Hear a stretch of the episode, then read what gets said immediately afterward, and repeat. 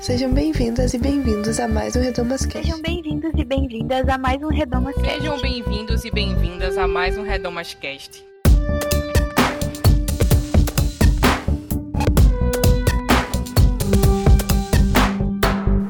Sejam bem-vindos a mais um Redomas Cast.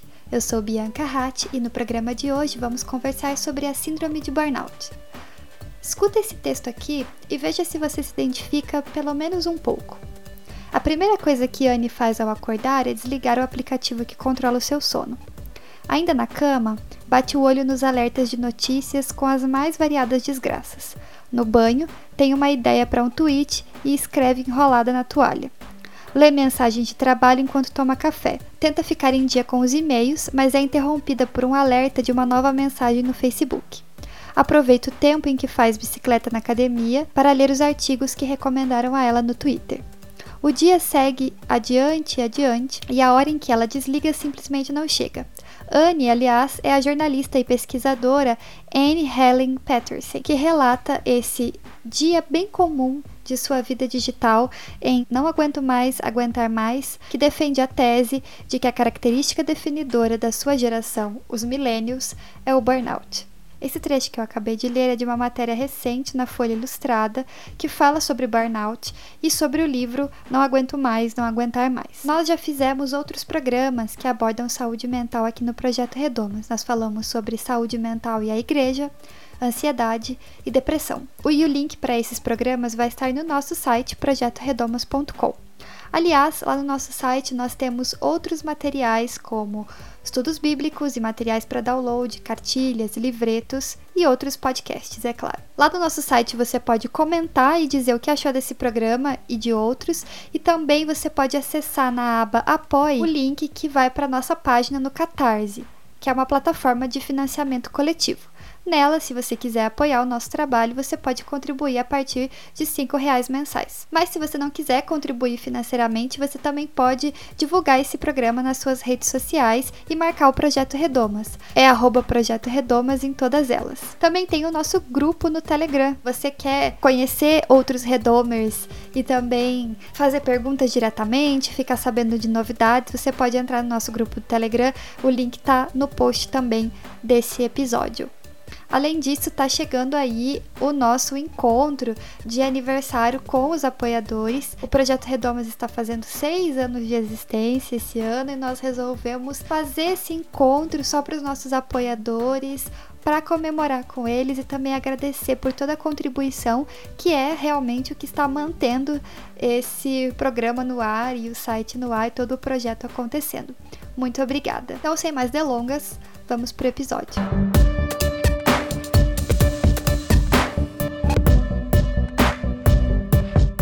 Alerta de gatilho. Nesse programa nós falamos sobre a síndrome de burnout e também outros temas aparecem como depressão, ansiedade, somatização em álcool e na alimentação. Se esses são temas difíceis para você lidar, por favor, não ouça esse programa, Existem outros podcasts para ouvir e a sua saúde e o seu bem-estar são muito mais importantes do que esse programa aqui. Se você está sofrendo de burnout ou de algum tipo de angústia parecida, por favor, procure ajuda. Converse com alguém que você confia, com seu sistema de apoio ou procure diretamente um profissional da área, como psicólogas ou psiquiatras.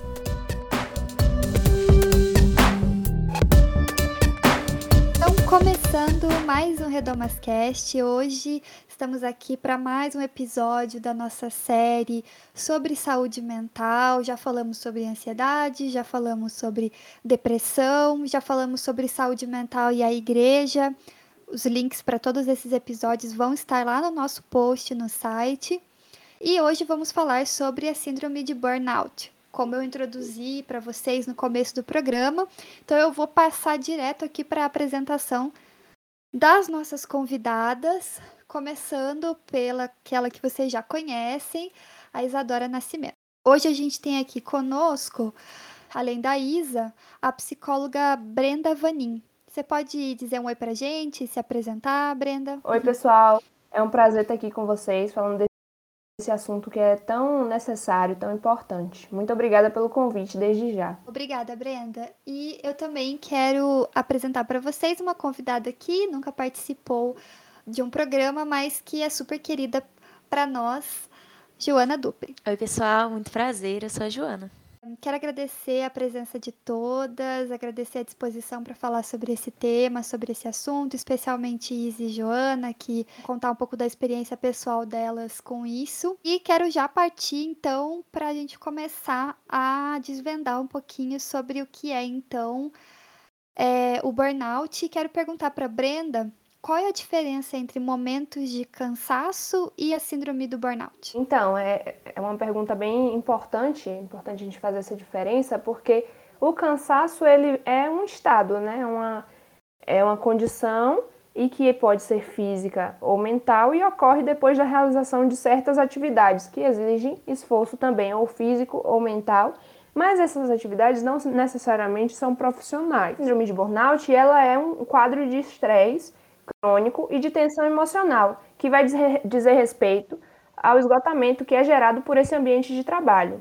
É, e ela inclui é, o cansaço físico e o cansaço mental, mas em excesso. Né? Não é o estar cansado somente, porque o cansaço a gente tem, né? Normalmente durante, durante a semana, durante o dia, um dia que foi cheio de atividades. Mas é, existe essa questão do cansaço em excesso, que traz uma desmotivação também, junto com o cansaço, você tem a falta, o, o profissional que se sente inadequado no seu trabalho, se sente insatisfeito com as condições de trabalho, tem uma carga horária excessiva, tem baixa remuneração, enfim, vários fatores que contribuem para um adoecimento. O cansaço ele é comum, né? De, de um, de um, é um estado que é uma resposta a uma atividade, atividade que exige um, um esforço, mas o burnout ele já é um quadro que inclui o cansaço, mas não é só isso. Uhum, ótimo, muito obrigada. A gente sempre faz perguntas desse tipo logo no começo, porque a gente vai falar sobre qualquer tipo de questão de saúde, é muito fácil das pessoas se identificarem muito rápido, já se autodiagnosticarem ou é, acharem, né, que confundirem as coisas, acharem que qualquer qualquer cansaço, por exemplo, ou momentos de muito cansaço em que a gente passou ali por uma semana de trabalho difícil e tal. Essa única semana e esse cansaço, essa exaustão dessa única semana poderiam entrar nessa definição. Então é importante diferenciar essas duas coisas. E aí eu queria é, perguntar para a Joane e para a Isa vocês podem contar um pouco da experiência de vocês com o burnout. Então, minha experiência com burnout foi bem curiosa, assim, na verdade. É, na época eu estava morando no Rio, então eu tinha um custo de vida bem alto, estava morando sozinha. E eu não estava formada na faculdade ainda, então acabou que eu precisei de muitos empregos ao mesmo tempo para conseguir dar conta nesse custo de vida na cidade grande, morando sozinha e não tendo um emprego fixo e estável. Então eu estava ao todo com seis empregos, é, três deles eram fixos, eram dois de oito horas, um estágio de seis horas e mais três frilas. E era muito curioso, porque eu chegava a trabalhar ao mesmo tempo com três computadores na mesa. No começo eu achei que eu estava com coronavírus. Foi muito engraçado, porque foram sintomas muito parecidos, assim. Eu achei que eu estava com febre, estava com dor no corpo, estava com tudo. E aí eu fiz alguns exames de Covid para me certificar de que eu não estava com Covid. E aí, enfim, depois de tratamento e terapia, eu entendi que não era coronavírus e era sim burnout. Eu passei uma semana inteira dormindo, é, então esse foi o meu alerta, assim. Eu já vivia cansada há alguns meses, acho que durou uns três meses assim de um cansaço extremo. Mas aí Teve essa semana que eu tive febre, tive dor no corpo e passei uma semana dormindo e eu percebi que tinha algo maior assim. Eu já fazia, já faço, né, já fazia na época tratamento psiquiátrico para transtorno depressivo e ansiedade. Então, eu já tinha esse costume de procurar ajuda quando percebesse algo mais acontecendo e foi o que aconteceu no burnout. E foi muito curioso. É, essa semana eu li um post, inclusive, falando justamente da relação desse burnout com a depressão, né? é, na depressão como algo que freia o tempo, que paralisa, e o burnout como aquele momento que a gente tenta dar conta de tudo. E de fato, eu estava tentando dar conta de seis empregos, escrever um TCC e morar sozinha, enfim, cuidando de uma casa e tudo mais. Foi muito difícil, assim, perceber que eu estava com a doença do século. É, e, e, que não era só um drama, né? Eu acho que tem o burnout acaba tendo um pouco mais dessa percepção, assim, as pessoas acham que é o drama ou acham que é só um cansaço que um final de semana ou uma folga resolve.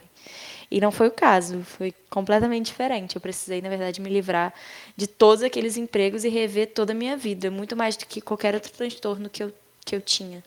Tive que rever todos os meus planos e rever a minha realidade. Hoje eu moro no interior é, de Minas e tenho um emprego só e um, um diploma e tá bom. Assim. É, no meu caso, o que aconteceu foi que em 2015, na verdade, assim, eu me formei bem jovem, me formei com 21 anos, agora eu tenho 31 anos. Esse ano tá fazendo uma década que eu me formei.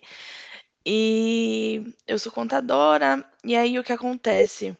A natureza da minha profissão exige bastante, assim, a maioria dos contadores que eu conheço, né? Como a minha profissão é muito vinculada a prazos com órgãos reguladores e tudo mais, às vezes a gente tem que lidar com picos de trabalho muito intensos. E aí eu sempre trabalhei em empresa de capital aberto, a gente sempre teve que fazer relatório mensal e trimestral dos dados financeiros, então eram períodos que eu trabalhava muito, ainda acontece de eu ter que trabalhar bastante, de vir à noite, de trabalhar muito tempo mesmo. E aí, o que que acontece no meu caso? Eu uma eu, eu vim de uma realidade tipo bem que a gente ouve muito falar da a pessoa que foi a primeira a se formar da família, aquela coisa. Então, bem emergente, assim, né?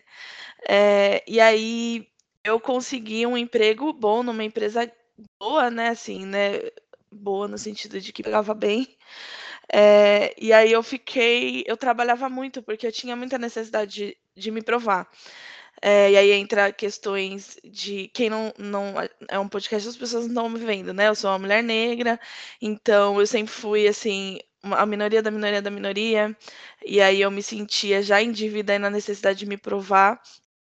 Então, assim, foi um, um acúmulo de coisas, né? Uma profissão que exigia uma quantidade de horas considerável de mim, um contexto é, social e econômico, é, que também me fazia trabalhar mais do que me era pedido, uma cultura corporativa que também pede da gente que a gente trabalhe mais do que nos é solicitado e mais do que o nosso expediente determina, né, normalmente.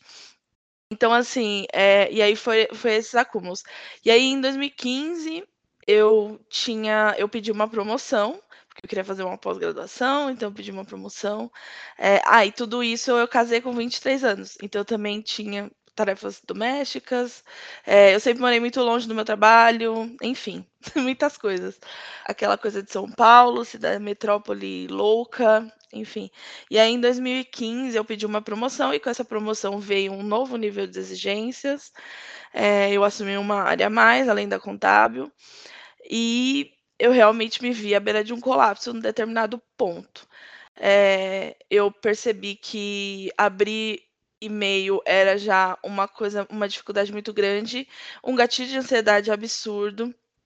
E aí o dia que eu percebi que alguma coisa estava errada foi um dia que eu estava no fretado, porque eu, eu morava em São Paulo e trabalhava em Barueri. E aí eu percebi, eu senti o meu coração acelerando muito e aquela coisa de crise de ansiedade mesmo. E aí também eu comecei a perceber que eu estava chegando muito perto de um nível é, de não conseguir levantar da cama para trabalhar. Então eu sabia que isso ia acontecer, assim. Eu me, me percebi muito próximo mesmo desse, desse nível. E aí foi quando eu, eu decidi procurar terapia. Isso foi em 2016, 2017 mais ou menos. E desde então eu faço terapia e ainda tenho algumas questões com ansiedade e tudo mais. Signifiquei meu trabalho, o lugar que o trabalho ocupava na minha vida, enfim. E aí eu, eu acho que consegui estabelecer um distanciamento entre quem eu sou e o que eu faço tem me ajudado um pouco, assim, porque eu realmente era uma grande fusão de tudo isso. E aí é, eu percebi também que eu podia estar com burnout, porque uma das coisas que eu li, quando eu li a respeito, falava era você saía de um nível muito alto de motivação para um nível muito grande do fundo do poço da desmotivação. E foi exatamente isso que aconteceu comigo, porque eu era uma pessoa muito preocupada em entregar, entregar, entregar. Eu era realmente vista como uma funcionária modelo, e aí esse essa coisa, né, do biscoito, que a, a, a dependência do biscoito corporativo fez com que eu, que eu tivesse um, uma, um nível de motivação muito grande que num determinado momento simplesmente acabou drasticamente. E aí foi realmente pro buraco de uma hora para outra, que é, aí foi quando eu, decidi procurar por terapia. Muito engraçado, porque eu falei disso, né, que, que eu comecei a ter burnout, no caso eu tive essa crise de burnout achando que era covid, então também foi uma realidade de pandemia para mim. É, então já era essa realidade, muito disso que a Isa comentou, sabe, de não saber diferenciar quem era você e quem era trabalho. E eu sinto que isso foi uma realidade muito geral na pandemia. Os números aumentaram muito. E, enfim, e eu trabalho dentro da área de comunicação, mas especificamente de comunicação de terceiro setor, né? Então é sempre voltado para impacto social. Então tem muita essa dificuldade de dissociar o que, que sou eu, o que, que é trabalho, porque acabam virando causas pessoais também. Então, isso agravou muito tudo. Esse cenário pandêmico em que eu trabalhava na minha mesa da minha sala, porque meu apartamento tinha um quarto só, não tinha como fazer um escritório, é, e, e, trabalhar dentro do terceiro setor e trabalhar com comunicação, que já é, é uma área muito.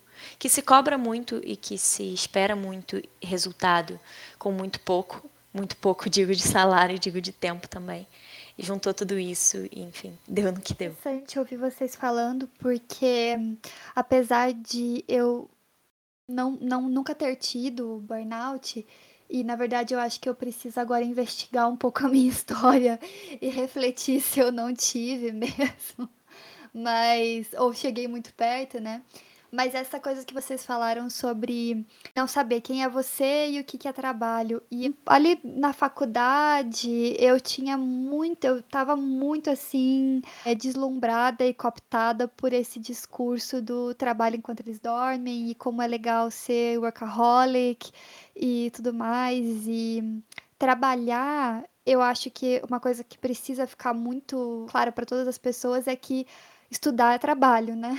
Então, para mim, trabalhar e estudar era quem eu era, assim, tipo, era a minha identidade. Tem sido um processo já na terapia de, de fazer esse descolamento, né?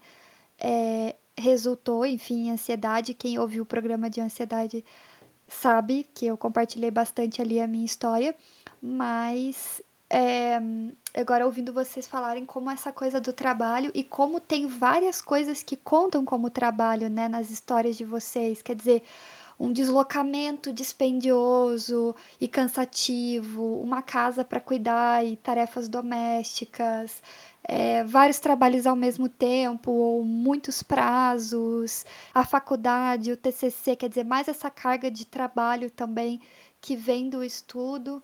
Como são várias coisas que podem significar é, trabalho. Sim, eu estava ouvindo a, as histórias delas, né? E estava pensando sobre isso, porque, assim, desde 2019 que eu tenho buscado falar sobre burnout, eu tenho me debruçado para estudar esse tema e eu sou curiosa, eu gosto de não só estudar o tema em si, né? Só, ah, sintoma, causa, essas coisas mas entender também um pouco mais sobre essa relação que a gente tem com o trabalho. Eu acho que isso enriquece nossa compreensão, né?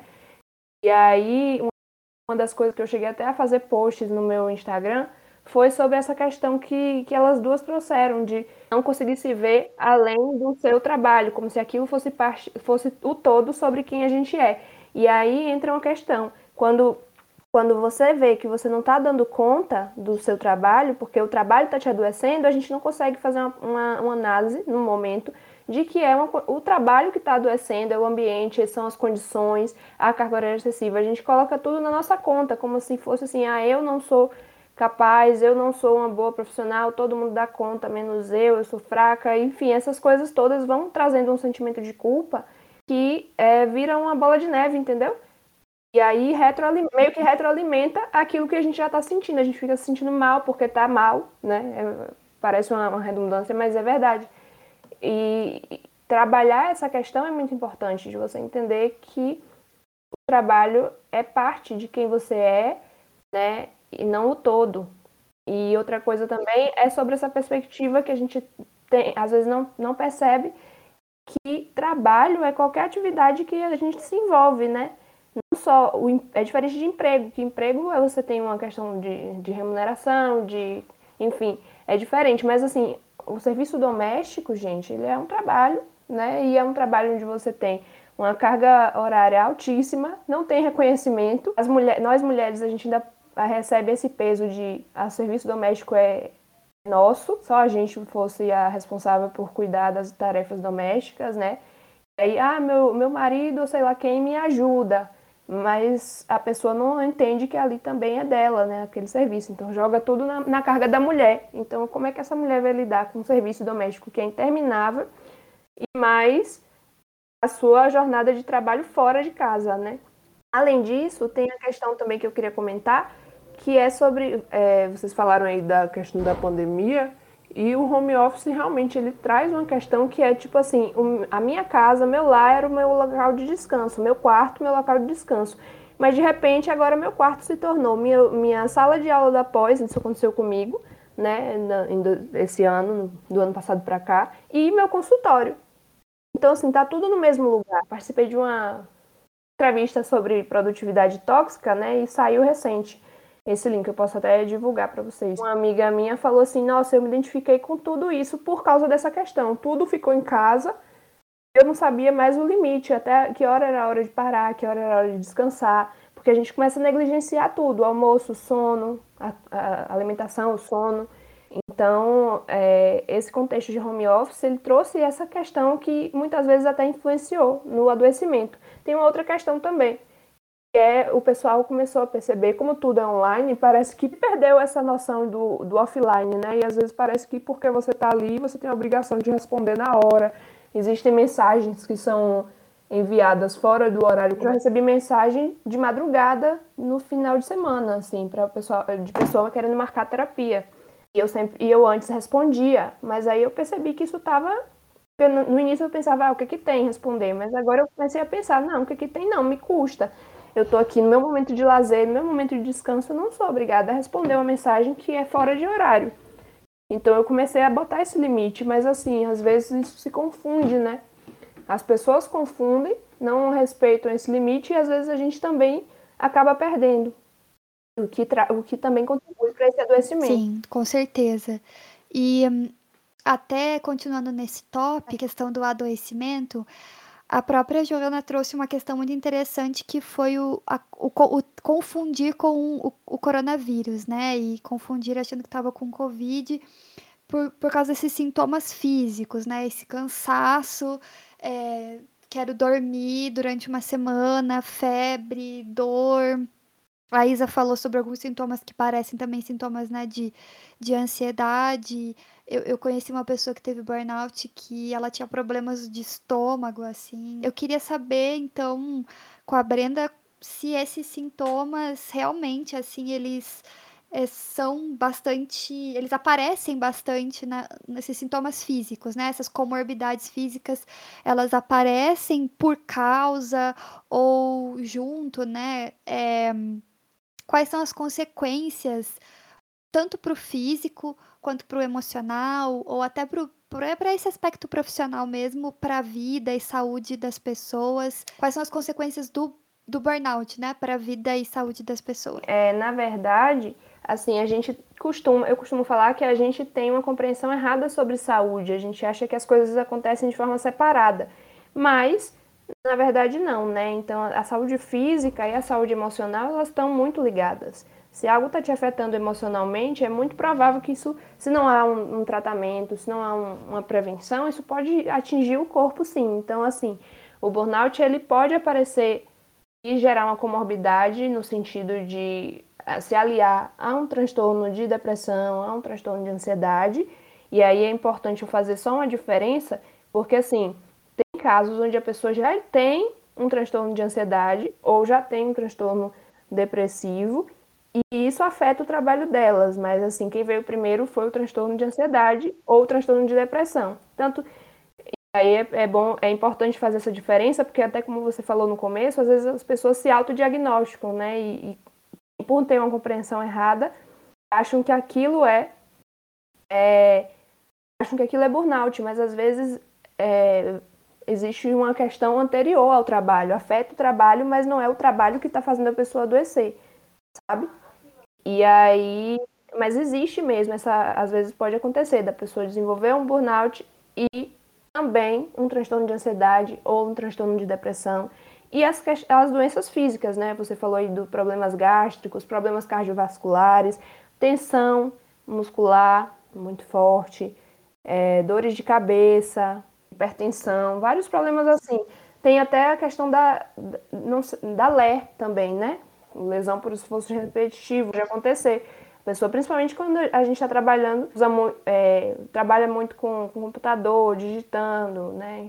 Esse esforço pode acabar trazendo também esse adoecimento. Além disso, existem outras consequências, que é a tendência, em alguns casos, existe uma tendência muito grande à dependência, é, dependência química, a questão do, do alcoolismo, Muitos profissionais acabam indo por essa via. E outras consequências também, que não tem a ver com adoecimentos em si, mas o burnout ele afeta muito nossas relações. Importante, acho importante trazer isso, né? Não as relações de trabalho, uma questão assim de, de afastamento do, do profissional com relação aos colegas de trabalho e também com, com relação àquelas pessoas a quem o trabalho se destina. Não sei se as meninas vão se identificar, mas por exemplo, um professor com burnout, eu gosto de dar sempre esse exemplo, é mais é aquele professor que ele quer dar aula dele e ele quer ir embora, ele não quer ficar um tempo conversando, interagindo com os alunos, porque ele já não, não é só uma, uma questão de não querer, é uma questão de ele não estar tá conseguindo ficar mais naquele ambiente, está sendo pesado demais para ele.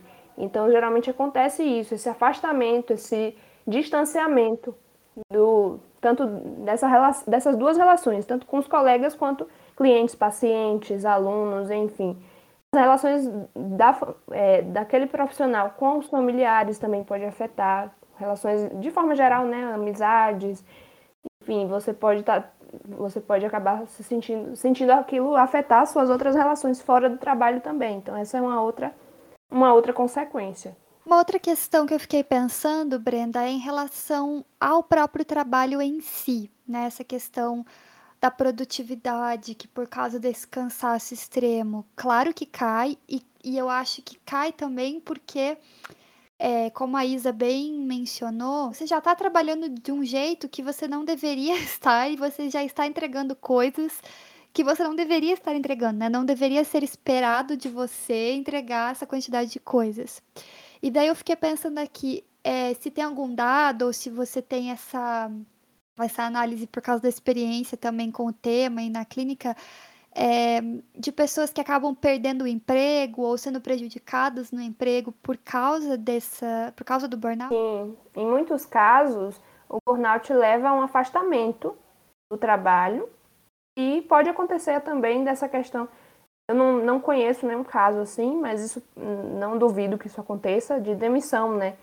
Porque a pessoa não está rendendo naquele trabalho e aí é, não está fazendo, não está atingindo as metas e a empresa, é, o local de trabalho, em alguns casos, ela, o pessoal, como esse assunto ainda é novo, existe muita, muito preconceito sobre o tema. A gente falou isso no começo, né? Algumas vezes elas ainda estão fechadas para essas questões, né? Para essa preocupação sobre a saúde mental do trabalhador. E muitas, muitos profissionais podem acabar perdendo seu emprego porque não há uma compreensão sobre aquilo, sobre o que está acontecendo e de que forma a gente pode criar maneiras de tornar o ambiente de trabalho mais saudável e, enfim, aí a pessoa acaba perdendo o emprego dela. Isso pode acontecer. Em alguns casos, ela pode também se afastar. Passa um tempo, é, recebe um auxílio, e mas depois ela vai ter que voltar. Né? E aí tem essa dificuldade também do o que, que ela vai fazer, como ela vai se cuidar nesse tempo. Será que esse tempo de afastamento é suficiente? Né? Enfim, tem algumas questões aí. É, então, o que eu ia falar é que eu fui esse caso, na verdade. É, eu, eu acabei sendo demitida mesmo.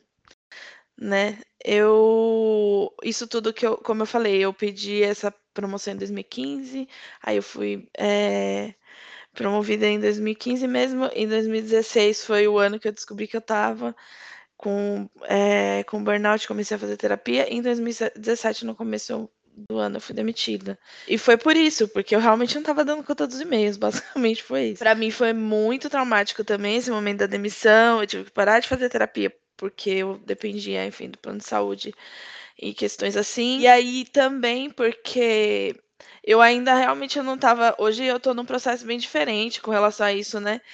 Mas foi um trauma muito grande, porque eu colocava muita expectativa nesse trabalho. É, eu via nesse trabalho uma, uma, uma fonte de validação muito grande, então a minha demissão foi muito difícil, assim. É, graças a Deus, o mercado para minha profissão é uma profissão ingrata, como eu sempre falo. A profissão ingrata é uma profissão ingrata, mas o mercado é bom. Então eu não fiquei muito tempo desempregada. Em dois meses eu já estava trabalhando numa outra empresa muito boa, enfim, que foi uma. No final das contas foi bom, assim, eu ter saído. Eu, eu acho que consegui desacelerar muito em dois meses deu para eu dar uma descansada boa. Eu já estava nessa empresa há cinco anos, então recebi um dinheirinho que deu para ficar dois, dois meses em casa. Mas eu realmente fiquei bem nervosa. É, na época, o meu marido estava fazendo. Estava num período de transição é, profissional, então ele estava tentando pass muito passar num concurso, e aí a gente tinha feito a opção de ficar fo mais focado no, nesse concurso e fazer. E e conseguir trabalhos com menos carga horária nessa, nesse período, né? Que talvez essa nova camada de pressão que a gente tinha, né? essa decisão pode ter, inclusive, dado uma, é, uma agravada, né? Porque, enfim, foi justamente por isso que eu tinha pedido a, a, a promoção, porque eu queria fazer todas essas coisas, né? E aí eu fiquei bem nervosa, porque eu falei, meu Deus do céu, vou ficar sem emprego, e agora como vou pagar as contas, enfim, né? Eh, graças a Deus acabou dando tudo certo, né? Como eu falei, fiquei pouco tempo desempregada, mas acabou, acabou dando tudo certo. E aí também uma das coisas é que eu, eu era bem inocente falar a verdade. Eu era bem inocente. Então eu. Todas essas coisas assim que eu tinha. É, essas, esses meus desconfortos e o que eu me sentia mal por trabalhar demais, enfim, eu, eu não dar conta, que me gerava uma, um desespero e tudo mais, eu realmente abria tudo para minha liderança no trabalho. Então, eu acho que eu realmente eu fiquei com uma, um carimbinho de desmotivada, entendeu? E isso influenciou. Eu acho que isso, eu avaliando hoje, eu acho que isso aconteceu. Foram essas coisas. Eu realmente, meu rendimento caiu bastante. Eu não dava conta dos meus e-mails de maneira nenhuma, eu não conseguia nem gerenciar o que chegava na minha caixa. Realmente foi caótico, foi um período muito caótico da minha vida. E quanto aos sintomas, eu tinha muito, como uma menina muito crente que eu era, eu não fazia, eu não tinha muitos meios assim de, de canalizar nada. Então, eu só comia, tipo, eu não, não saía muito, não tinha uma vida social muito muito forte, não saía com meus amigos, não. E eu acabei comendo, comia demais, assim, eu, eu, eu somatizei total na comida. E aí isso me trouxe algumas consequências, né? Enfim. E eu e essas coisas assim de de colesterol alto, tudo que está relacionado, fora a indisposição em si, porque, como eu falei, chegou uma hora que eu tinha certeza que eu não ia conseguir levantar para trabalhar se eu não, não buscasse ajuda, né? Mas acho que em questão de repercussões foram essas. Ah, e dor de cabeça eu também tinha bastante. Muitas das coisas que a Brenda citou eu tive de, de sintoma. Aqui em relação aos sintomas, sinto, ela falou isso sobre somatizar, né? Eu sinto que eu somatizei muito em bebida mesmo. Acabou se tornando algo muito comum na minha vida, assim. Tomar uma cerveja todo dia à noite, como se fosse a coisa mais normal do mundo. Porque, enfim, era o momento que eu falava, ah, trabalhei 14 horas hoje, eu mereço essa cerveja. Um Nossa, era total isso. Eu falava que eu comia por compensação, sabe? É Exatamente. tipo, é, é o mínimo. Eu tive um dia tão ruim que é o mínimo eu comer uma comida, enfim. É, e a gente tende a enxergar isso como autocuidado, né? A gente tende a achar isso, ah, é o mínimo que eu posso fazer por mim. Cara, tomar uma cerveja todos os dias não é o mínimo que você pode fazer por você. O mínimo que você pode fazer por você é diminuir sua carga horária, trocar seu trabalho, algo nesse sentido. E, e, foi o que eu fiz, assim, na verdade foi uma conjunção de fatores na mesma época. Eu morava junto com uma pessoa, terminei esse relacionamento e, enfim, não ia dar conta de, de sustentar a vida no Rio de Janeiro.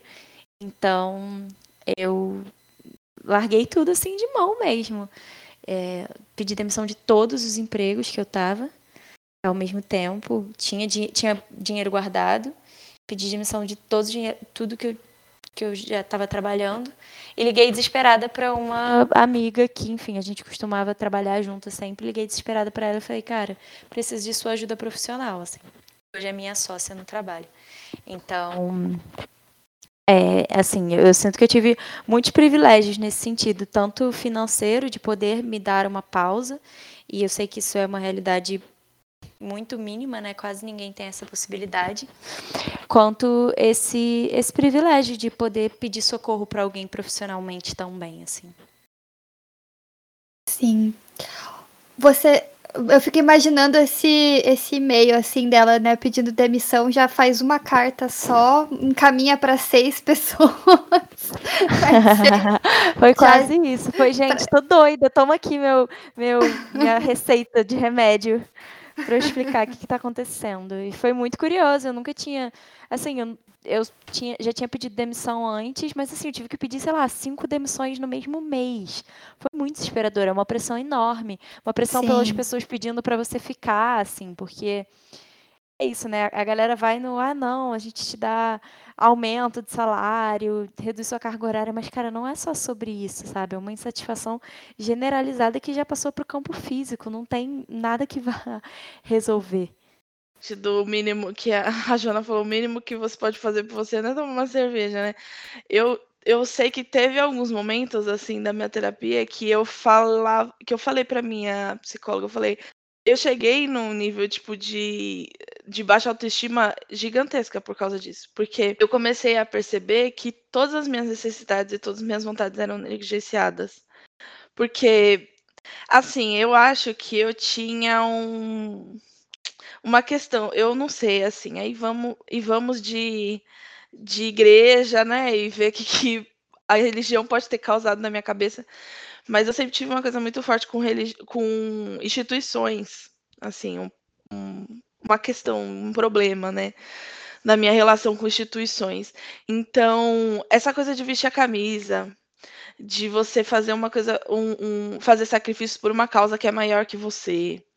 É, tudo isso, né? A gente sabe onde a gente aprendeu. E, e aí, é, eu chegou uma hora que eu negligenciava tanto, né?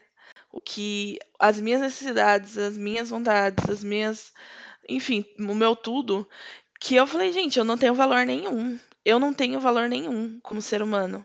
Porque se eu nunca sou prioridade, entendeu? Eu sempre tenho que fazer alguma coisa, um sacrifício pela empresa, uma, é uma camisa que eu preciso vestir pela empresa, e aí eu tenho que deixar de fazer, é, dormir, sabe? Que, tipo, a gente não tá falando de uma necessidade, assim, de um, né, um negócio super... É dormir, sabe? É dormir, é, é, é, comer direito nos horários, é, sabe assim? Então, eu senti que, em um determinado momento, a minha autoestima tinha ido pro buraco, porque nada do que era é, do que era autocuidado de verdade eu estava fazendo. Por isso que a terapia foi realmente divisor de águas para mim.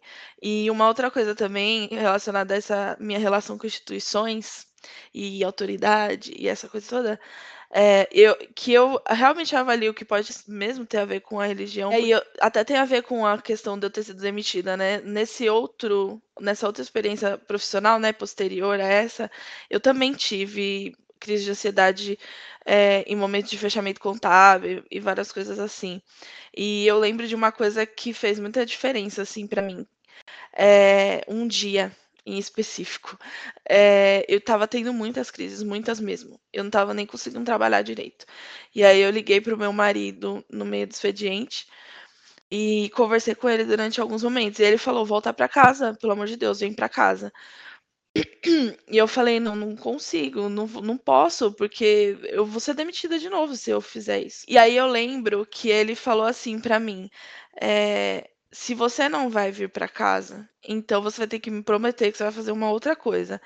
Daí eu perguntei o quê? E ele disse: você vai falar com o seu chefe e você vai expor que você tem esse problema e que se você precisar parar o seu trabalho 500 vezes no dia, você vai parar. E para mim isso foi muito difícil de fazer, muito difícil, porque as crises que eu tinha, eu corria para o banheiro, eu sempre escondia muito. Eu tinha um código assim profissional muito forte, assim, eu falava, eu não posso demonstrar, ainda mais por causa do trauma anterior, né? quando eu demonstrei alguma vulnerabilidade, eu fui demitida. Então eu tinha muito medo. Foi uma coisa que me deu muitos e muitos, muitos gatilhos. É, e eu lembro que eu tinha ido na, no culto que eu fui nessa semana da igreja. O pastor falou que uma das coisas que fez ele procurar terapia foi a a família dele. Ele falou assim: foi ouvir a minha família. Minha família me, me, sinalizou que tinha alguma coisa errada e eu avaliei que se as pessoas. Eu não queria procurar ajuda, mas eu avaliei, avaliei que se as pessoas que eu gosto, estão, que me amam, é, estão me indicando alguma coisa, essas pessoas querem meu bem, talvez seja bom eu ouvir a voz dessas pessoas. E aí, quando o Félix falou isso, quando meu marido falou isso, eu falei. Tá, eu não quero, tudo em mim grita para não fazer isso, mas eu vou fazer. E eu conversei com esse meu chefe e assim, foi um absurdo a diferença que fez. Eu simplesmente quase não tive mais nos, nos, nos, fechamentos seguintes. Nesse mesmo fechamento eu tive várias crises de ansiedade. Mas nos fechamentos seguintes diminuiu demais a frequência, assim. Porque ele foi muito acolhedor, esse meu chefe. Muito mesmo. É, ele falou, eu não entendo nada disso, mas eu quero que você saiba que o que você precisar, eu tô aqui e tudo mais. Essa compreensão fez muita diferença para mim, assim. Tanto que esse é um ex-chefe que eu tenho contato até hoje, tem uma relação super boa e tal. Então, é, enfim, eu lembrei de falar que teve essas, do, essas duas diferenças de abordagem, né? Não, eu achei muito curioso você falar de instituições religiosas, porque assim, sou católica, né? Não de criação, mas de escolha mesmo, já depois de adolescente. E uma das coisas básicas do catolicismo é justamente a instituição.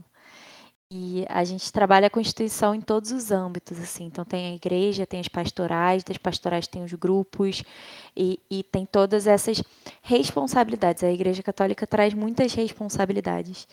E foi a primeira coisa que eu deixei de lado quando eu estava nessa, nessa questão de trabalho. E era coisa que ao mesmo tempo eu mais me cobrava, porque eu sabia que era algo que no final do dia ia me fazer bem, mas ao mesmo tempo eu deixava de lado, não tinha condições de eu acordar no domingo e ligar o computador para assistir uma missa, não tinha condições. Se eu acordasse no domingo já era muito. Então, assim, você trazer isso, assim, esse ponto da, da instituição, né, e, e como essas criações e essas noções cristãs que a gente tem de instituições e suas responsabilidades acabam passando para outros setores das, da vida. Que bom que você teve Exatamente. o apoio do, do pastor, né? Como uma figura de, de liderança que te trouxe essa visão, assim, porque lá eu sinto que na Igreja Católica a gente não tem muitas figuras tão próximas. Então a gente não fala tanto desse tipo de problema. É, são coisas bem mais genéricas e bem mais gerais. E acaba ficando por conta dos grupos mesmo. E aí os grupos têm esse trabalho tanto de te cobrar um milhão de coisas quanto de te acalantar necessário. Eu estava ouvindo vocês falarem sobre essa questão, né?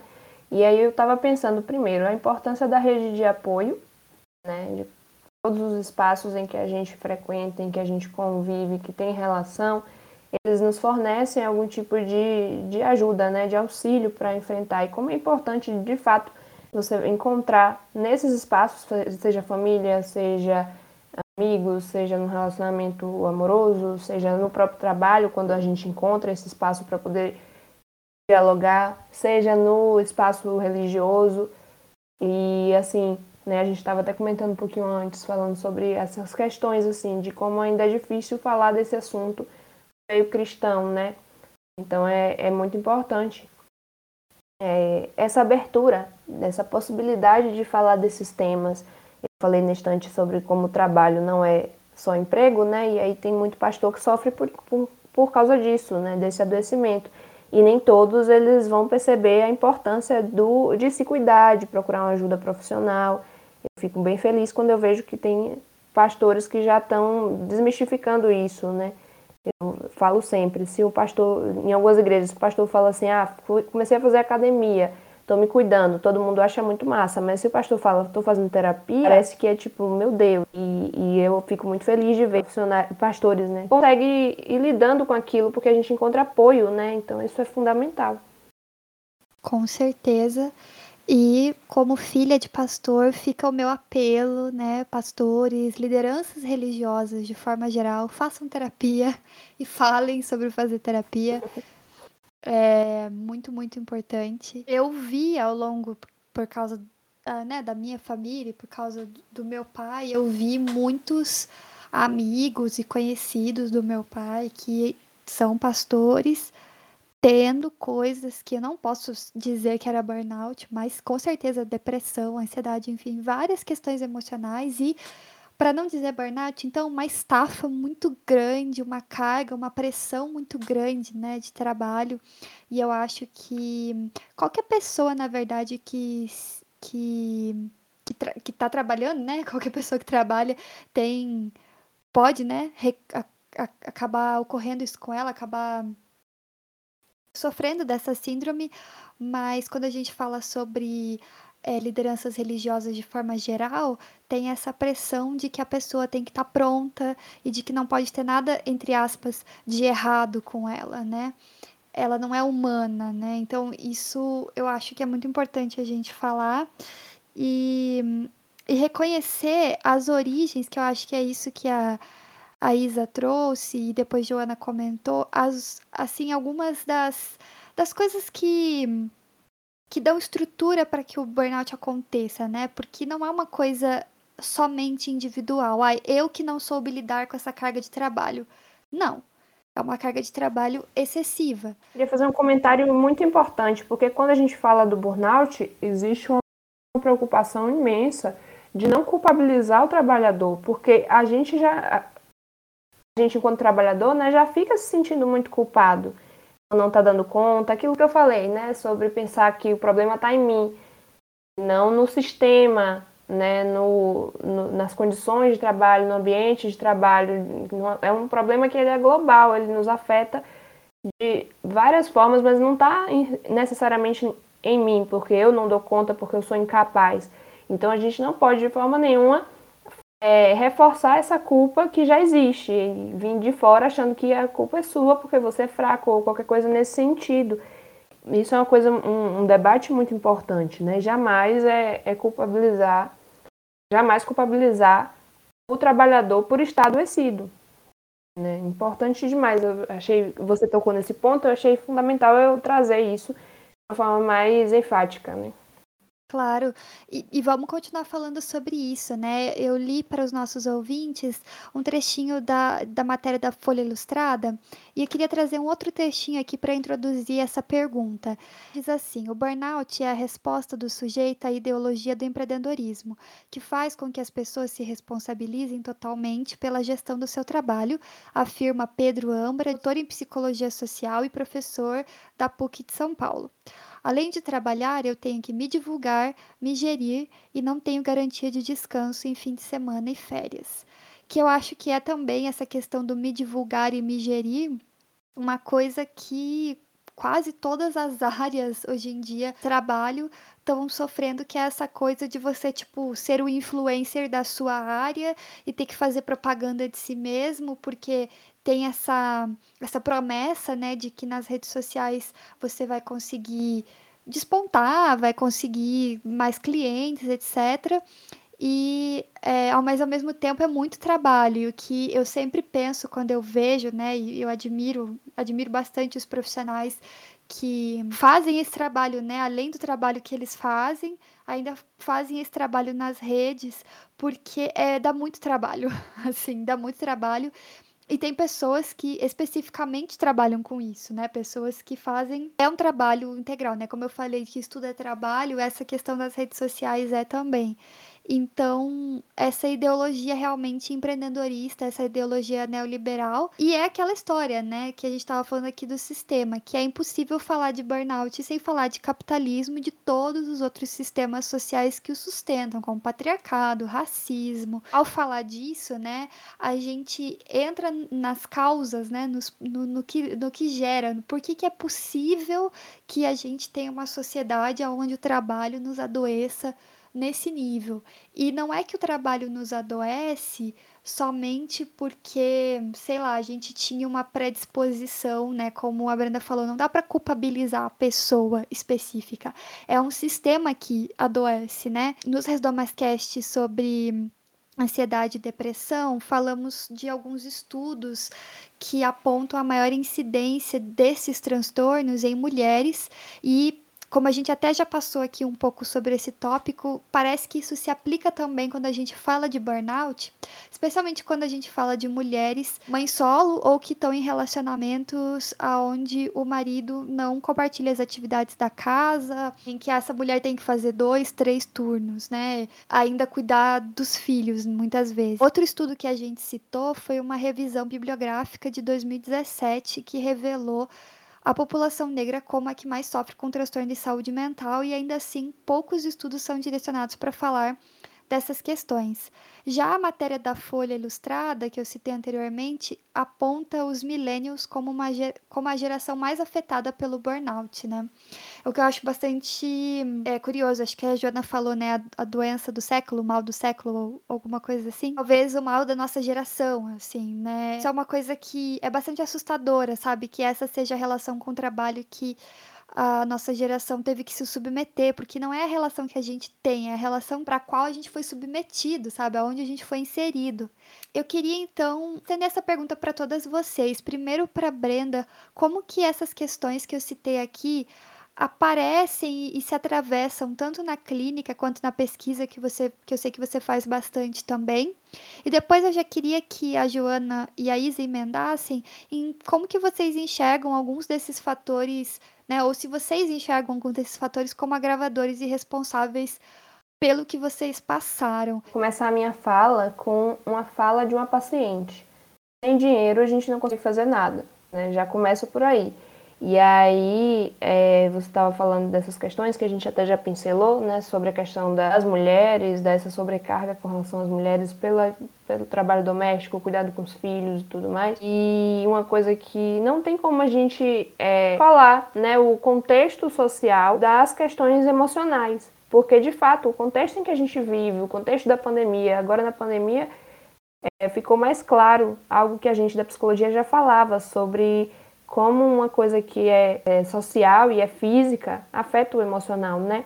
Então a gente não pode olhar as coisas de forma separada, é importante haver essa integração. É, muita gente fala também assim, ah, o ruim da terapia é que ela não resolve o contexto socioeconômico e político do país realmente é, é, é, exigir demais do nosso trabalho resolver esse tipo de questão, porque é uma questão que tá aí, que é estrutural e que está aí, que a gente tem pouco o que fazer nesse sentido, né? Mas no meu trabalho eu tento trazer essas angústias para dentro do consultório, para dentro das discussões que eu tenho com os meus pacientes, né? Dos diálogos que a gente tem, para que ele se perceba, perceba o quanto que esse contexto afeta, porque assim, a questão do burnout, por exemplo, como é que a pessoa vai pedir demissão do seu trabalho? A gente estava falando de privilégio na estante, né? As meninas falando. Como é que a pessoa vai, vai sair pedir demissão do seu trabalho se é a única fonte de renda que ela tem, se ela muitas vezes é a chefe da família, digamos assim. No caso de mulheres, mães solo. Isso traz uma questão de frustração, uma angústia muito grande.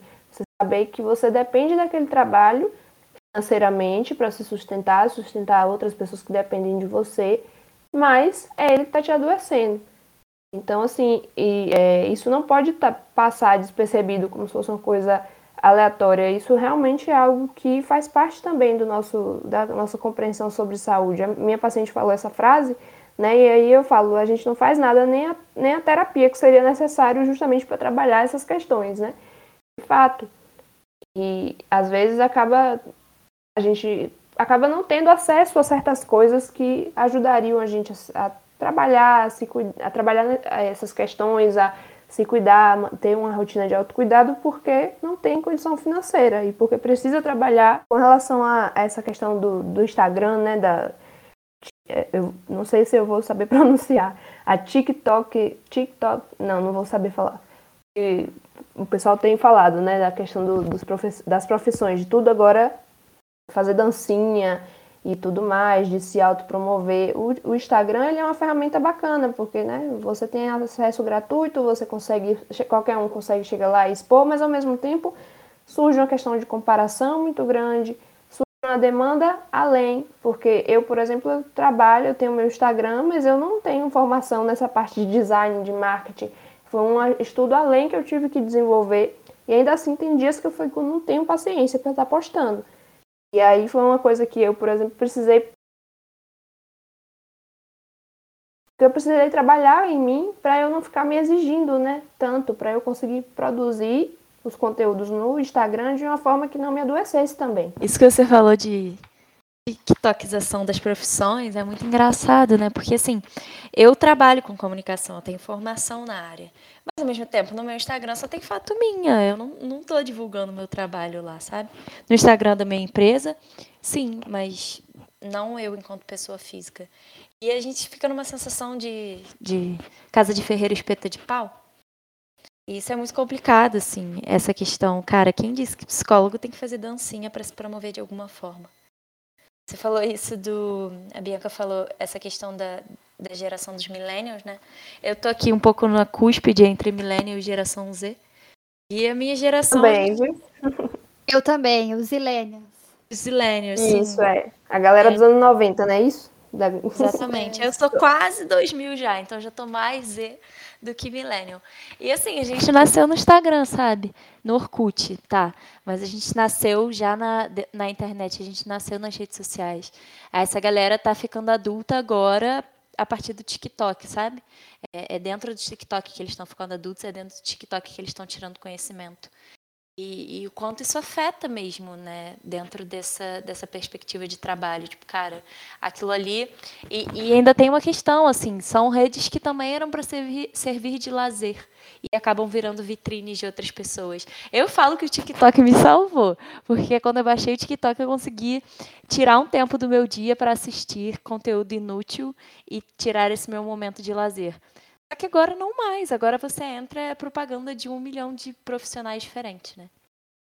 E isso que você falou da, da terapia, enquanto né, essas questões sociais que envolvem, é muito complicado, cara. A galera não tem dinheiro para comer hoje. Como é que vai pensar em, em ter dinheiro para saúde mental? E é, acontece que é, o que a gente agora nesse setembro amarelo houveram alguns posts sobre isso, que saúde mental é antes de tudo comida no prato. E isso no Brasil a gente não está tendo. Então, como é que a gente vai falar de tudo isso sem passar por todas essas, essas nuances políticas e sociais? É impossível. Com certeza, né? É uma, e é isso, uma coisa não está é, longe da outra, né? Mas assim, de fato, tem situações em que, obviamente, se você vai ter que escolher entre um dinheiro para pagar uma, uma, terapia e um dinheiro para pagar a alimentação da sua família, óbvio que você vai escolher a alimentação. E, e, e aí é necessário de fato. Só que isso, essa questão do dinheiro, da falta desse, desse sustento, afeta muito e a gente não pode, né, falei, não pode esquecer disso, achar que nosso, meu caminho pode descolar.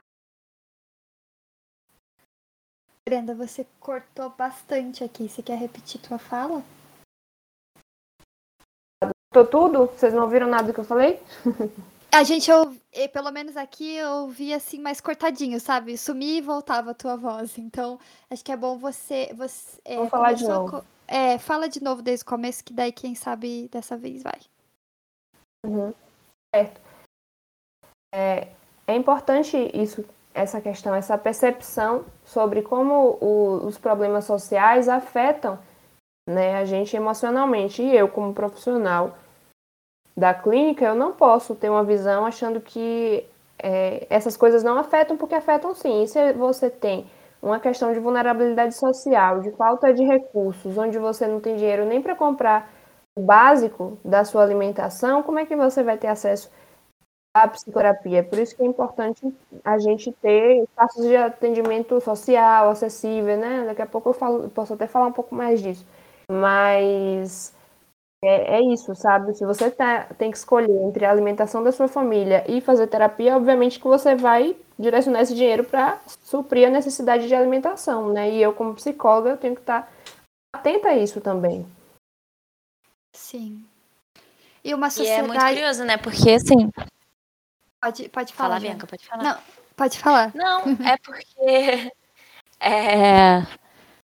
Tipo assim, a comida no prato, a moradia, o emprego eram para ser direitos extremamente básicos. A Sim. terapia era para ser um direito básico. E hoje a terapia é um privilégio. Sim. E daqui a pouco ter um emprego também uhum. vai ser um uhum. privilégio. Ter comida no prato está se tornando um privilégio, sabe? Quão problemático isso, isso é. Isso, isso acontece também uma questão da romantização da, da. Não sei se vocês se lembram de recentemente tem um menino que estudava para a prova, para o Enem, algo assim. Isso com aqueles discursos de olha que legal, todo, se ele conseguiu, você também consegue. Sendo que a educação de qualidade era algo que ele deveria ter acessível e é um direito, né? Não era para ele estar tá fazendo esse tipo de coisa, se pondo em risco para conseguir. Não, é o que você falou. Né? É, é direito básico. Uhum. E quanto mais a sociedade entra nesse colapso, assim, né, sem, sem esses direitos, mais é, a situação do mercado de trabalho piora, né? Eu, eu tenho observado isso, como a gente está num momento, teve pandemia e tal, algumas empresas também se aproveitaram da, da desculpa da pandemia para assim, tentar extrair ainda mais lucro, explorar um pouco mais ainda os trabalhadores, né? Demitiram pessoas e agora uma pessoa tem que fazer o trabalho de cinco e hum, aí a pessoa vai procurar emprego e tem muita gente desempregada, então as empresas se veem numa situação onde elas podem é, oferecer muito menos dinheiro por uma questão de oferta e demanda, então elas oferecem muito menos dinheiro e buscam uma pessoa muito mais qualificada e para fazer muito mais atividades, e a pessoa aqui do outro lado que está desempregada e precisa botar comida no prato, ela vai falar: bom vou me submeter a isso, vou pegar esse emprego que é o que tem, que é o que, enfim, vai minimamente suprir as minhas necessidades e já acaba entrando num ambiente que por si só já está com todas as cartas na mesa para ser um lugar que é tóxico de, de se trabalhar, né? E quanto mais mais a situação social vai pro abismo, mais isso vai piorando, enfim, é e é, e é exatamente isso que, que a Joana citou desses posts que falam sobre é, Setembro Amarelo e sobre essa questão de luta por saúde mental, o quanto é muito mais do que falar para as pessoas vão para terapia. Porque é isso, assim. É... Eu acho que, inclusive, é... acho não, tenho certeza que a garantia desses direitos básicos elas evitariam que muitas pessoas precisassem de terapia, né? No caso, esses problemas poderiam ser mitigados ou nem existirem. Claro que sempre, sempre a gente vai ter questões e sempre vai ser necessário a terapia para muitas pessoas, mas sabe, o burnout era uma coisa que literalmente não precisava existir, não tem razão, né? É, é o capitalismo que, que produziu mais essa doença, né? Então é, é uma coisa que me revolta mesmo, assim, profundamente, porque é, é, é, revoltante, assim, pensar que isso é uma coisa com a qual as pessoas têm que lidar e não tem escapatória, sabe? É, é, é, é difícil, assim, lidar, né, com, com o fato, eu que sou uma pessoa muito controladora e gosto de resolver absolutamente tudo, e trabalho isso na terapia, eu é, tenho dificuldade de lidar com o fato de que para muitas pessoas não tem escapatória, né? É, Isa, quer falar alguma coisa a respeito? Quer comentar alguma coisa? Uhum. É, não, então, eu estava falando um pouco antes, eu estava falando dos meus processos, né? Como eu ressignifiquei meu trabalho, aquela coisa, aprendi a distanciar um pouco é, quem eu sou do que, que eu faço e tudo mais. E aí, uma das coisas que eu fui, que eu acho que eu sempre falo zoando, é, já falei zoando no Twitter, já falei algumas vezes, é que eu comecei esse processo assim é, a culpa é do meu, sei lá, do meu chefe. É, e aí, há algum tempo eu tava, não, a culpa é da empresa. Aí eu mudei de empresa, eu falei, não, a culpa é do mundo corporativo. E aí, hoje eu só aceitei que a culpa é do capitalismo mesmo, assim. A totalidade dos meus problemas, quase, é, com relação a isso, é culpa, a culpa é do capitalismo. E, e assim, é uma coisa que, é, falando de millennials, que eu tava pensando aqui enquanto a gente tava conversando. É, do, do ponto de vista, assim, é, do, falando da minha, da minha vivência, né? É, o quanto parece que foi um mecanismo inventado, assim, nesse capitalismo né, dos últimos anos, para solucionar meio que de uma forma bem da bem da sem vergonha, como o capitalismo costuma fazer, é, uma, uma demanda por, por é, a não alienação, assim. A gente passou de um período que, em que o nosso trabalho era totalmente alienante, né? E, tipo, às vezes, nas, nas gerações passadas eram coisas muito mais, né, enfim. É, que, enfim, a gente era uma parte muito pequena do processo para é, e aí a gente tinha essa demanda por fazer coisas com significado, né? Minha geração. Eu sou milênio, milênio mesmo, assim, bem milênio mesmo. 1990 eu nasci, 31 anos, milênio, de carteirinha. E a gente tinha essa demanda por significado, né? A gente não queria fazer uma coisa que fosse considerada alienante. E aí eu, eu entendo que a solução entre 50 mil aspas foi isso, foi tipo, foi fazer um, um, um trabalho em que a gente tem que ser, que a gente tem que gerir até o que não é gerível, o que está fora do nosso controle, gerível, vem ter uma palavra aqui, né? O que está fora do nosso controle, ao mesmo tempo, o que eu, uma das coisas que eu acho mais injusta é que a gente tem um nível de controle sobre o que a gente faz, o que a gente entrega e o, enfim, poder mesmo, mínimo e o nosso, a nossa responsabilidade é gigantesca. Então, assim, é, a gente responde por milhares de coisas e a gente tem muito pouco poder sobre essas coisas. Então, foi, eu acho que foi aí que deu ruim, sabe? É, foi aí que deu ruim, porque eu sinto que. É, eu sempre falo assim, dá a impressão de que até quando eu tô certa, eu tô errada, porque é, a, a, a, o conceito de. Eu peguei bem esse auge mesmo, assim. Quando eu tava entrando no mercado de trabalho, eu peguei bem esse auge da coisa da proatividade, assim, né? E aí você tem que fazer, você tem que antecipar milhares de coisas, você tem que antecipar o erro dos outros que estão na ponta do processo. E enfim, e eu, assim, a contabilidade é um negócio que tá bem no fim, né, do processo. Então eu tenho que antecipar basicamente o trabalho de todo mundo, né? E aí chega uma hora que, assim, tudo é minha culpa e eu, eu tenho que responder meio de 50 mil pessoas porque eu tenho que fazer, mesmo quando eu não estava fazendo uma coisa, eu tinha que fazer o que eles chamam de follow-up, né? Eu tinha que acompanhar o trabalho de um monte de outras pessoas para que garantir que o meu tivesse certo. Então, assim, é uma carga gigantesca. E aí, sob o, o discurso de que olha como o que você faz. Hoje você detém a, a, o conhecimento, né? né? A parte intelectual do seu processo. Olha como. E isso aí deu, é, atendeu essa demanda que a gente tinha por não fazer coisas alienantes, sabe? E eu acho é, atendeu de uma forma bem da sem vergonha, piorou 5 mil vezes a nossa vida, eu acho. Porque aí, é, eu preferia responder só por aquilo que era correspondente à demanda de poder que eu tenho, né? Do que. Enfim, eu preferia que o capitalismo não existe, né? A realidade é essa. Não existisse. A realidade é essa, mas. Nosso sonho. É, mas vocês me entendem, né, o que eu tô querendo dizer. E uma outra coisa que eu queria dizer também é que é quando a gente fala capitalismo, é o capitalismo com todos os, os, os, os mecanismos hierárquicos que ele traz e os sistemas de opressão que vem junto, né?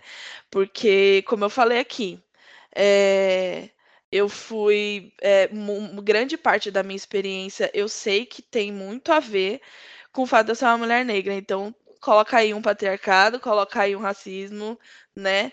Eu, você olhar em volta na, da, na sua empresa e ter duas pessoas de 200 igual a você, você realmente se sente em dívida. Você sente que você tem que fazer muito mais mesmo. É apenas natural que isso aconteça. Então, é, eu sentia muito que eu, aquela era uma oportunidade que eu nunca mais teria. É exatamente era esse o sentimento, que aquela era uma oportunidade que eu nunca mais na minha vida teria, porque quem teve na minha família, quem teve entre as pessoas que são parecidas comigo, ninguém teve a oportunidade de ganhar, sei lá, o salário, de ter o benefício, de, de enfim, trabalhar no, no, no da Berrine, sabe assim? Então, eu realmente sentia que era um negócio que eu tinha que agarrar com todas as minhas forças e não podia deixar ir embora, porque nunca mais ia acontecer. E talvez não fosse mesmo, sabe?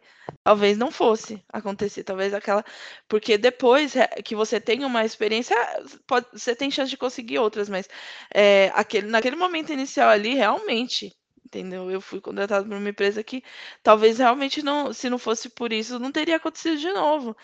E é esse o discurso que eu cresci ouvindo, sabe? Tipo, não, você tem que se agarrar, você tem que se agarrar. E, e eu não tô falando novamente da minha família, eu tô falando do mundo, eu tô falando do sistema, né? Eu tô falando da estrutura. Então, eu apenas me senti em dívida. E quando eu cheguei, sentei para pedir uma promoção, eu lembro até. Gente, eu sempre falo isso. Eu falei, eu quero, eu quero essa promoção. E a pessoa, assim, arregalou o olho, tipo, porque não era esperado não era esperado. Simplesmente não era esperado que eu quisesse uma promoção, sabe? Então a carga sobre mim foi muito maior, porque eu fiz uma coisa que amigos meus, homens brancos, faziam toda hora: pedir promoção. Só que a, realmente a carga em cima de mim foi muito maior. Entendeu? Porque eu pedi. Foi, não era. Novamente, não era esperado que eu fizesse aquilo, enfim. Né? Amiga, a sua teoria sobre trabalho alienante e etc. faz muito sentido, tá? Eu tô aqui. Vou, hoje eu vou dormir pensando nisso, refletindo sobre.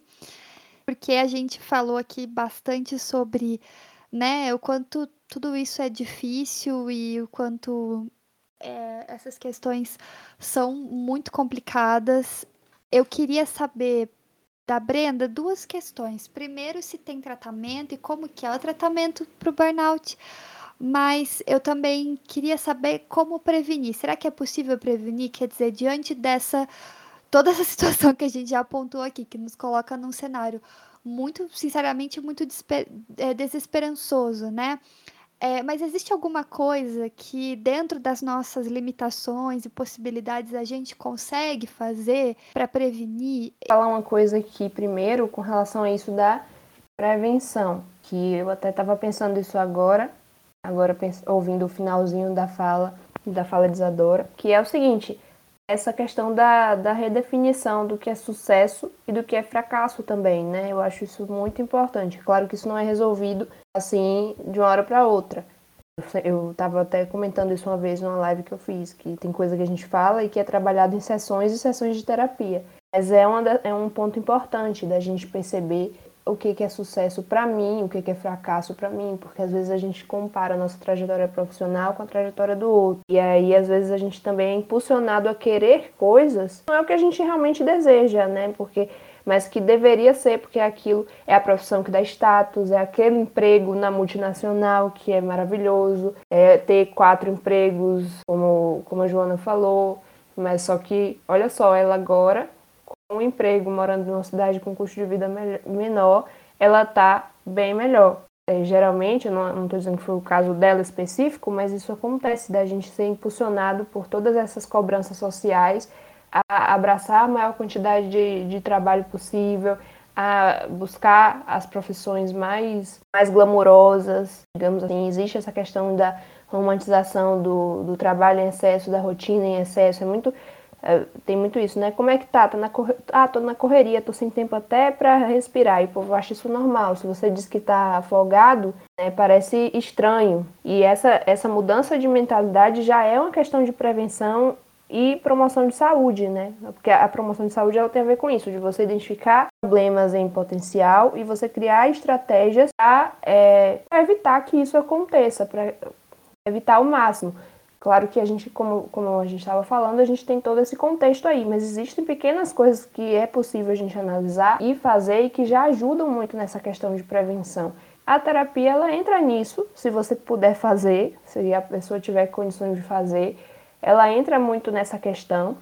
E, e, aí eu falei que eu ia falar um pouco depois, né, sobre essa parte de, do atendimento social, do atendimento psicológico acessível, porque tem, tem muito isso da gente achar que não consegue, mas não consegue fazer terapia, mas a gente não sabe que tem lugares que tem pessoas que conseguem pelo SUS, tem lugares, tem faculdades que tem é, clínicas, escolas, onde há o atendimento gratuito, tem profissionais que cobram valores mais acessíveis, então existem possibilidades, né? você buscar atendimento na sua cidade. Tem aqui, aqui em Feira, Feira de Santana, onde eu moro, a gente fez uma listinha, está circulando nos grupos de, do WhatsApp da cidade sobre locais de atendimento social, profissionais que atendem de forma social, gratuita ou com preço mais abaixo. E essa listinha já rodou por, por vários lugares, né? Já tem meu nome lá, então tem muita gente chega até mim através dessa lista, muita gente diz que viu grupo da escola, do trabalho, enfim, está tendo um alcance bacana. Então, às vezes, essa informação não chega para as pessoas. Mas se você puder procurar, se você puder descobrir, se, se, encontrar esse lugar na sua cidade, né, esses lugares de atendimento gratuito, é muito importante procurar a terapia, não esperar é, o momento de tafa maior, né, de esgotamento maior, para então buscar um atendimento psicológico. Mas se você começar a ver pequenos sinais e, e já pensar assim, poxa, isso aqui pode me levar a, a um um de esgotamento, então trabalhar isso antes. Esse tipo de concepção, trabalhar essa questão aí de que o trabalho é uma parte da nossa vida e não a gente como um todo. Todas essas coisas que a gente conversou, se a gente consegue identificar esses pontos e levar isso à terapia, isso ajuda muito, isso é, facilita muito né, nessa parte da prevenção. E o tratamento também, ele pode ser feito através da psicoterapia, em alguns casos, dependendo da situação, a pessoa vai precisar também é, de um, um auxílio psiquiátrico, né? E aí eu faço esse apelo para que vocês não pensem, para que as pessoas de forma geral quebrem com esse tabu de achar que psicólogo, psiquiatra é profissional para doido e que tomar remédio é um atestado de que estou estou maluco, estou doido, não é não é por aí. O, o remédio, a medicação, se, você, se for tomada da forma correta, com acompanhamento dos dois profissionais e feita junto com a terapia, ela pode fazer ter efeitos muito positivos. Então, assim, Além disso, existem grupos, né, grupos terapêuticos com relação ao, ao burnout. Alguns profissionais fazem. É, tem uma, uma moça que eu sigo também, inclusive, acho importante falar. Ela, é, ela atualmente está morando na Holanda e ela passou por um quadro de burnout, ela é escritora. E hoje ela, ela tem um, um, um grupo que acontece. Não, eu não vou me lembrar a frequência, mas ela faz. O nome do grupo é Burnoutados, Burna, Burnoutados Anônimos que acontece algumas vezes durante o ano. E aí é um momento de trocar experiência, é um momento de você poder encontrar outras pessoas, a gente perceber que a gente não está sozinho, né? Faz uma diferença Nossa, grande nisso. É, eu, vou, eu sempre eu falei que eu acho. Desculpa te interromper, é que eu sempre falei que eu achava que pessoas que tinha esse tipo de problema é, psicológico por causa do trabalho tinha que ter grupo de apoio, porque a gente nunca pode falar mal, né? Porque senão você fica sem emprego se você falar mal. E aí essa proposta do anônimo é fantástica, eu nunca tinha ouvido falar disso. Sim, é. Tem esse grupo e assim até eu tenho pensado, sabe? graduação, né? Meu TCC da pós-graduação foi é, pra, sobre professores, sobre o burnout em professores. Então é um, um sonho que eu tô ainda pensando sobre, tentando me organizar sobre isso, é a possibilidade de criar um grupo específico para professores. Ainda não existe, mas eu já já compartilho aqui com vocês essa, dessa, desse meu desejo de botar isso em prática. E podem ter outros profissionais né, que ofereçam esse tipo de, de auxílio. O grupo terapêutico é uma ferramenta que é muito importante por essa questão da coletividade, de você compartilhar com outras pessoas o que tem te acontecido e pode ajudar tanto na prevenção quanto no tratamento em si. Além disso, para além dessa parte psicológica, né, você conseguir encontrar uma ferramenta de lazer, um, momentos de lazer, ati outras atividades que, que possam te ajudar. Por exemplo, uma amiga minha estava passando por uns problemas com relação ao trabalho, ela começou a bordar. E aí ela disse que o bordado tem ajudado muito ela. Então, assim, é, tem algumas atividades que é possível você fazer, buscar fazer, ati fazer atividade física se for possível, melhorar a alimentação, regular o sono. São algumas coisas que ajudam tanto no tratamento quanto na prevenção. É, mas, claro, é sempre bom lembrar E é importante pensar na sua rotina, no que é possível para você, para não entrar de novo naquela questão de, é, da culpabilização. E, como a gente sabe, tem realidades e realidades. Ter, tem realidade de pessoa que não tem tempo, não tem condição financeira, e aí teria que fazer um, a gente teria que fazer uma análise mais, assim, o que é possível fazer dentro, dentro de, de um contexto de maior vulnerabilidade. Mas, no geral, é isso. Algumas, algumas alternativas, né?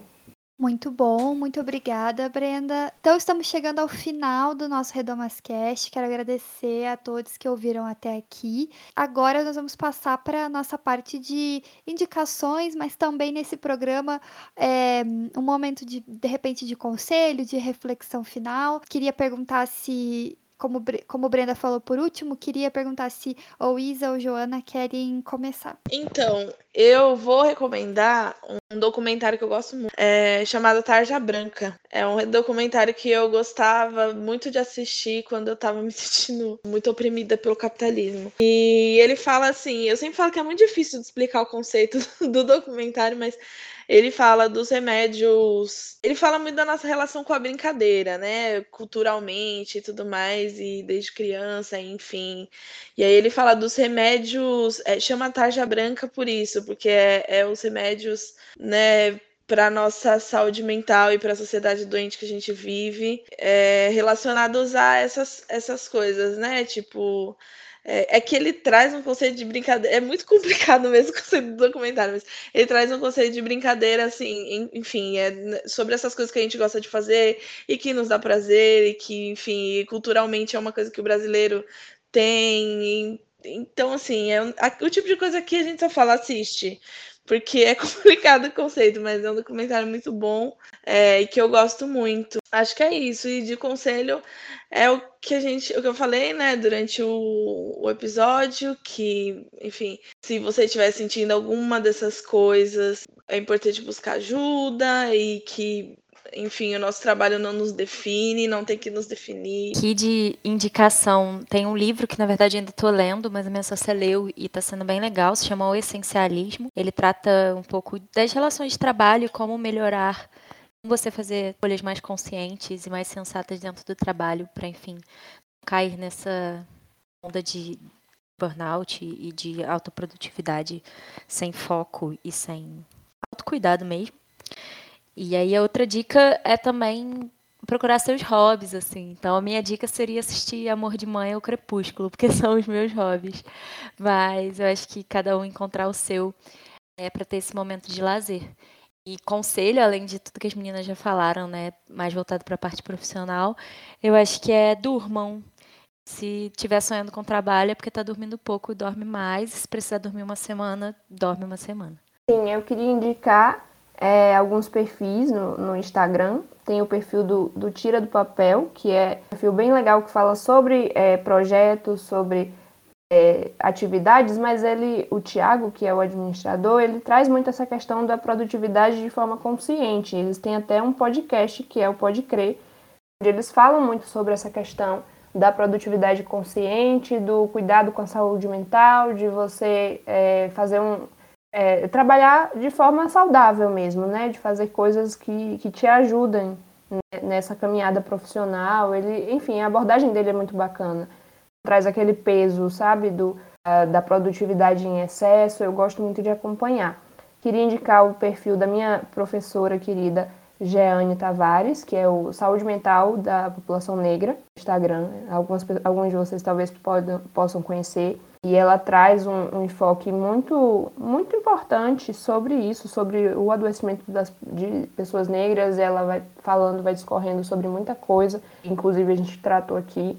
Bacana acompanhar.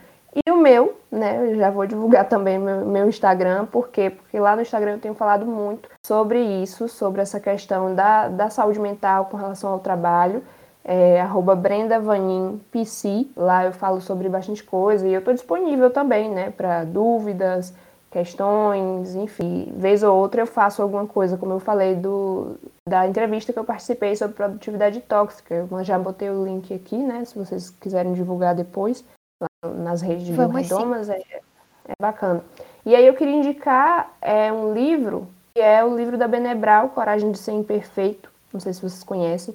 Eu gosto dele porque é o seguinte, ele vai trazendo um pouco sobre essas questões relacionadas a, ao perfeccionismo, relacionadas a essa coisa da gente poder se aceitar, traba trabalhar nessa parte, né, de, da gente aceitar, se aceitar como a gente é, da gente lidar de uma forma diferente com os erros. Isso entra também na minha parte do, desse conselho final, né? A gente tem uma, uma tendência a lidar de uma forma muito, muito negativa com os erros, como se o erro falasse de quem a gente é, de uma incapacidade nossa, sendo que nossos erros às vezes eles ajudam a gente a ajuda a sinalizar a gente a ver que tem um problema ali e como a gente pode corrigir na medida do possível. Então esse livro é um livro que é bem bem bacana. Eu acho eu acho que pode ajudar. E uma outra coisa é descansem, né? Ela falou, a Joana falou do durma. Eu falo do, do descansar, não só o dormir em si, mas de vocês incluir isso no seu, na sua rotina da melhor forma possível, né? Da forma que for que você conseguir, porque a gente realmente não dá conta de dessa rotina de trabalho, então entender que o descanso é necessário, faz parte também do ciclo de produtividade, é algo que é muito importante. E façam terapia se, se possível, né? Também se ajuda muito. Então, façam terapia, cu se cuidem. E é isso. Na verdade, assim, eu não tenho uma, uma indicação em si, mas eu tenho uma reflexão que eu até pensei em colocar na nossa pauta ou puxar ela aqui durante a nossa conversa, mas a gente gosta de manter esses programas um pouquinho mais curtos, né? É, sim, uma hora e quarenta de programa é curto na minha cabeça, assim, eu estou certa, é isso que importa, a minha opinião é que importa. é e aí, e aí é, mas eu queria deixar essa reflexão para os ouvintes, especialmente os ouvintes cristãos evangélicos. Não é uma novidade, não é uma novidade mesmo, que existem muitas relações da maneira com que o capitalismo se estabeleceu na modernidade com o protestantismo. Inclusive, tem aquele livro muito famoso, né, Ética Protestante e o Espírito do Capitalismo, do Max Weber. Eu não estou recomendando que você leia esse livro, porque a gente está aqui recomendando que você descanse, né? Mas o que eu estou dizendo, né, para a gente talvez, se nunca cruzou a sua cabeça, pensar sobre essas relações e pensar sobre como essa lógica de trabalho está é, muito dentro das nossas igrejas, muitas vezes. A Isa falou sobre instituições, mas é, como a gente tem esse valor no trabalho, como a gente tem esse, é, esse apego né, a, essas, a esse trabalho e a essa produtividade, quase que como se você não é produtivo, você não é nem salvo.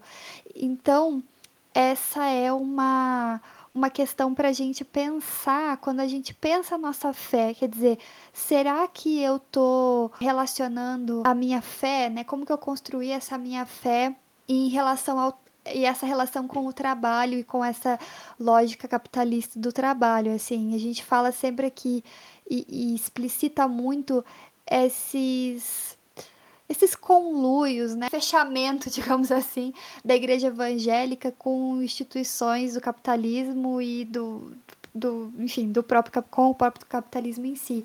Mas é porque a gente também tem que pensar que isso está meio que nas entrelinhas da maneira com que a nossa religião aí se estabeleceu. Então, eu queria deixar essa reflexão porque ela foi muito importante para mim. Eu tenho uma amiga, é, vou testar o nome dela, tomara que ela ouça o programa A Vitória. E um dia eu tava, faz muito tempo isso, eu tava falando para ela quanto eu me sentia ruim quando eu não tava sendo útil, quando eu não tava sendo produtiva. Eu ficava me sentindo muito mal e sentindo que eu não tinha valor e que eu era uma pessoa ruim. E aí eu estava conversando com ela sobre isso e ela falou: Nossa, mas isso, isso é uma coisa muito capitalista, né? De se pensar, quer dizer, você só tem valor quando está produzindo, você só é uma, uma pessoa que tem valor quando está sendo produtiva. Mudou muito, por mais, talvez para algumas pessoas isso seja óbvio, né? Mas para mim mudou muito a maneira com que eu olhava para mim mesma e com, com a qual eu olhava também para a fé, né? Porque isso muda um pouco a maneira com que a gente pensa que Deus olha pra gente, né? Como que Deus olha pra gente, sobre o que significa ser humano. Então, essa é só uma reflexão que acho que não cabia nesse programa, mas eu acho que é interessante a gente pensar sobre essas coisas que nos causam tanto cansaço também. Será que não existem? Será não, porque eu tô eu até posso com segurança afirmar que existe muito na nossa fé, enquanto pessoas evangélicas, mecanismos que incentivam esse tipo de pensamento, esse tipo de mentalidade, né?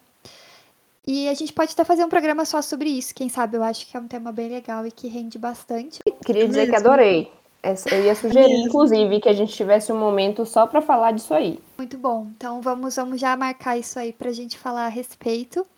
Quero agradecer demais a participação de todas vocês, foi muito bom. Obrigada a todo mundo que ouviu até aqui. Até o próximo Redomascast. Tchau! Tchau!